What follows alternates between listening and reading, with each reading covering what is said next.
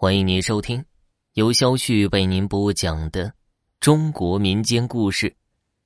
这个故事的名字叫做《鬼老伴儿回家》。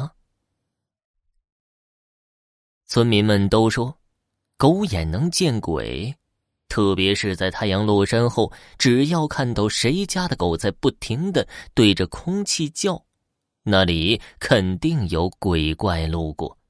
因此，为防鬼怪进家门，村民们都会养一条狗来看家。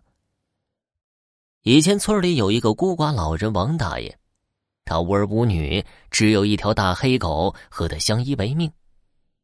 有一年的清明，天黑后，王大爷吃过晚饭要上床睡觉，突然他听到大黑狗呜呜的低吼声，他以为是院子里来小偷了，赶紧跑出去逮小偷。等他跑到院子里一看，只见院子里根本没有小偷，只有大黑狗站在门口，发出警告似的低吼，背上的毛都竖了起来，好像要打架的样子。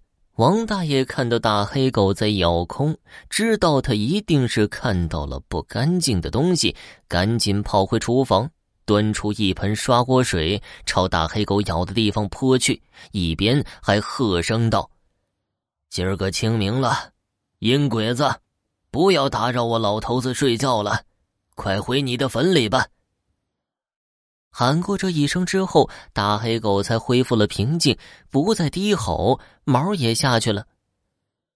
王大爷看大黑狗不叫了，知道那不干净的东西被脏水泼走了，就放心的回到卧室里休息。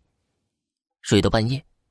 他突然做了一个奇怪的梦，梦里他来到一片坟地里，突然隐隐约约的听到前面的一个老坟附近传来女人的哭声。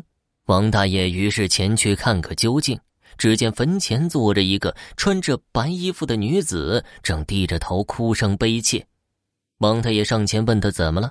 却见那女子抬起头，脸色纸白纸白的，没有血色，让人感到很瘆得慌。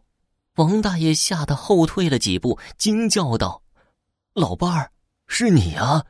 你不是死了吗？咋又会在这儿啊？”这个女人就是王大爷死去多年的老伴儿，只是他看到阳间的王大爷，没有兴奋起来，反倒越加哭泣起来。